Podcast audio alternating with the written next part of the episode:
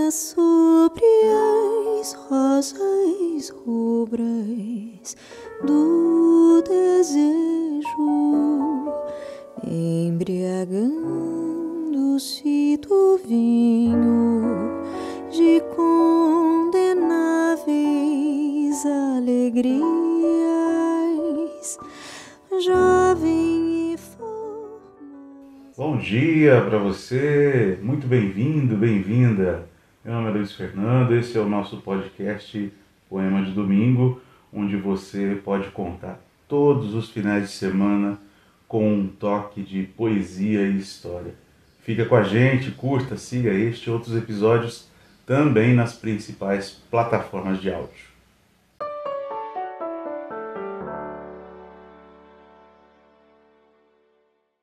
Humberto de Campos Veras nasceu em Muritiba, hoje chamada de Humberto de Campos, no Maranhão, no dia 25 de outubro de 1886. Filho de Joaquim Gomes de Farias Veras, pequeno comerciante, e também de Ana de Campos Veras, ele ficou órfão de pai com sete anos de idade e mudou-se com a família para São Luís, onde se empregou no comércio.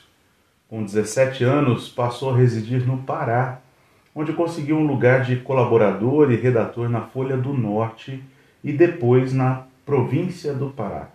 Em 1910, ele publicou seu primeiro livro, uma coletânea de versos que se chamava Poeira.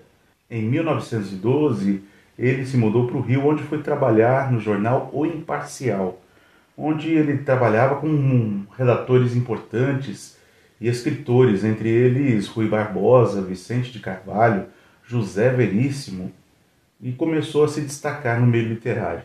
Nessa época, com o pseudônimo de Conselheiro XX, assinou diversos contos e crônicas que foram publicadas em jornais das principais capitais brasileiras, hoje reunidos em vários volumes. Ele assinava também com pseudônimos de Almirante, João Caetano, Giovanni Morelli, Justino Ribas Micromegas, entre outros. Em 1918, ele publicou seu primeiro livro de prosa, Seara de Boss, onde reúne pequenos artigos escritos sob o pseudônimo de Micromegas. No dia 30 de outubro de 1919, ele foi eleito para a Academia Brasileira de Letras.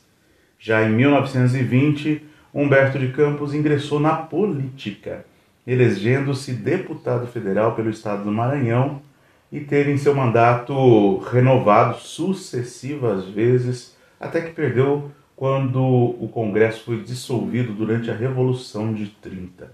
Foi então nomeado inspetor de ensino e diretor interino da Fundação Casa de Rui Barbosa pelo governo provisório instalado no país.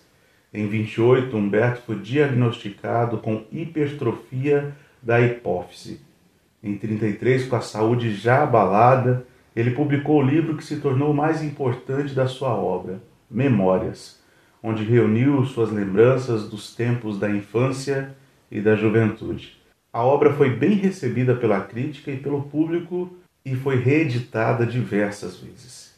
Humberto de Campos escreveu poesias, contos, ensaios, crônicas e anedotas Inovou na crônica adicionando novos elementos, tinha um estilo fácil, corrente, escrevia com naturalidade e fácil compreensão.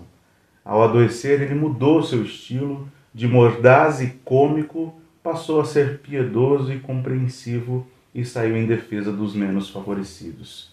Ele faleceu no auge da sua popularidade e boa parte da sua obra só foi publicada nos anos seguintes à sua morte. Ele faleceu no dia 5 de dezembro de 1934. E tempos depois, Chico Xavier começou a receber o grande escritor. O estilo era o mesmo, as imagens e as expressões eram do melhor de Humberto. As crônicas escritas pelo Chico saltaram para as páginas dos jornais e passaram a ser estudadas e criticadas. Os livros foram vendidos às enxurradas. A venda despertou o interesse da família, que ingressou em juízo para cobrar indenização e impedir talvez a publicação das obras. O caso tornou-se rumoroso e foi fartamente divulgado pela imprensa brasileira. Humberto de Campos continuou a escrever por Chico Xavier, adotando o pseudônimo de Irmão X. Com vocês hoje, a crônica O Importuno, do Humberto de Campos. Flores raras se sua sede de amor. Certo indivíduo conhecido como vivedor aboletou-se no caminho de sua vida no solar de um homem bonacheirão e abastado, que lhe abrira as portas para um descanso ligeiro. Nos primeiros dias, o dono suportou galhardamente o hóspede, oferecendo-lhe a melhor cama, o melhor vinho, os melhores charutos. Passada, porém, a primeira quinzena, começou a pensar em um meio que não fosse grosseiro de livrar-se do importuno. E achou. Tinham os dois acabado de almoçar e repousavam, lendo jornais e fumando havanas à sombra das árvores. De repente, o hospedeiro recosta-se pesadamente na cadeira, cerra os olhos, deixa cair a folha o charuto, simulando um sono profundo. E como em sonho, principia a falar. Vejam só que maçada! Esse cavalheiro vem, aloja-se em minha casa, come, bebe, fuma, diverte-se, e nada de entender que sua presença já me está sendo desagradável. Será possível que ele não compreenda isso? E soltando um suspiro, pulou da cadeira, esfregando os olhos. Que diabo! É eu dormir depois do almoço que me vêm logo os pesadelos. E que sonho mal tive eu, parece até que falei alto, não? E o outro, que de senho cerrado prestava atenção a tudo, é exato. Você esteve por aí falando, e eu, como vi que se tratava de coisas de sonhos, procurei não ouvir para não ser indiscreto. As palavras dos homens só têm valor mesmo quando eles as proferem acordados. E o hóspede continuou na casa por mais três anos e quatro meses, isto é, até a transferência da propriedade, comendo do melhor prato, dormindo na melhor cama, bebendo do melhor vinho, fumando os melhores charutos. E aí, gostou do episódio? Então vamos lá compartilhar com os amigos, amigas, com a família, pessoal da vizinhança. Muito obrigado, viu, pela sua audiência de toda semana.